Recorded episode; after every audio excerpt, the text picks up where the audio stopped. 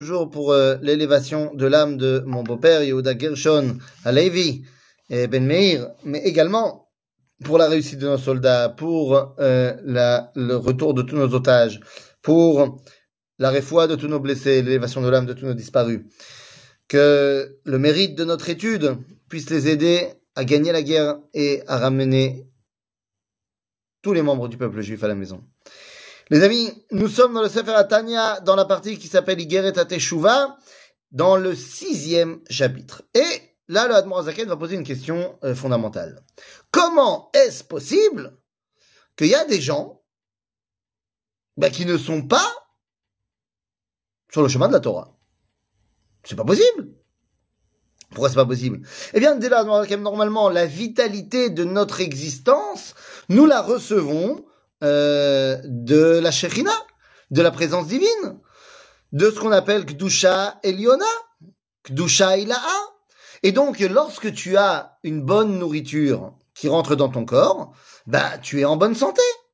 Lorsque tu manges des burgers toute la journée, bah forcément, tu vas avoir mal au ventre. Mais si tu manges que des aliments qui sont bons pour toi, sains pour toi, qui sont ce que tu dois être, euh, ce qui doit rentrer dans ton corps, bah ton corps il marche bien. Bah ça va de même au niveau de la neshama. Et donc si tu puisses ta vitalité des, de la kdusha, de la sainteté, bah y a pas de problème, tu vas être un tzaddik. Donc comment est-ce possible qu'il y a des gens qui ne sont pas? Dylan Marzaken, ben oui, parce que cet idéal que tout le monde puise, qu'on a pu, qu'on a pu voir dans le chapitre 5, il dit, Israël be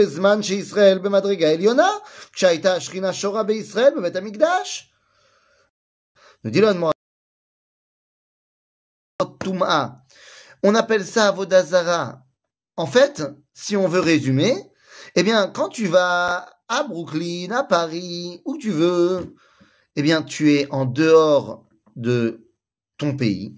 Tu es donc en dehors de l'endroit qui doit être celui qui influence chez toi. Et c'est pas seulement vrai au niveau géographique, mais c'est vrai également au niveau spirituel.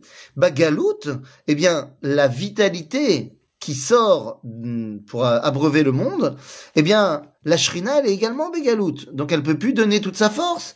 Et il y a ce qu'on appelle la sitra achara, l'autre côté l'autre côté. Alors ceux qui sont les fans de la guerre des étoiles diront il y a le côté lumineux de la force et le côté obscur de la force.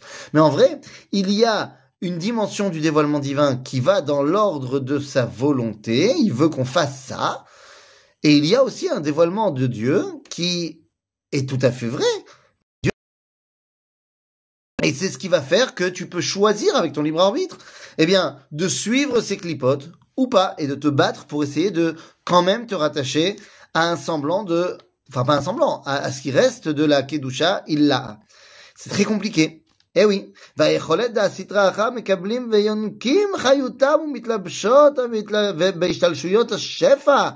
Pourquoi? Bah Parce que tu es bechutz bagalout.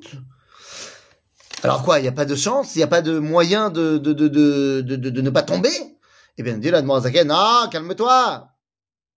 Adam Gamba Galout Évidemment, Alachat Kama Vechama, bien sûr, a fortiori, lorsque Adam fait Teshuvah et revient en Eretz Israël, que le peuple juif fait Teshuvah et revient en Eretz Israël. Mais même au niveau individuel, Adam Adam Teshuvah, תשובה נכונה, אזי מסלק מהם ההשפעה שהמשיך במעשיו ובמחשבותיו. כי בתשובתו מחזיר השפעת השכינה למקומה. Lorsque la, la personne fait teshuva, eh bien, elle se reconnecte avec ben, le bon côté de l'influence du dévoilement divin. En gros, lorsque la personne fait tchouva, elle se rattache à la shrina telle qu'elle doit être. Il réussit à enlever tous les écrans pour se rattacher à Akadosh Baruch Et donc, ben, c'est de cela dont on parle, les amis. L'Admon Azaken, ici dans le chapitre 6, nous dit que il, il est normal qu'il y ait une influence extérieure compliquée lorsqu'on est Bechut Salaharetz, lorsqu'on est bagalout. Mais même là-bas, eh bien, tu peux quand même trouver les forces en toi pour te rattacher à Kadosh Baruch et te rattacher à une véritable identité d'Israël. Donc, c'est un message d'espoir qui est donné ici. La Teshuvah est toujours la porte qui nous ramènera vers Akadosh Baruch À bientôt les amis.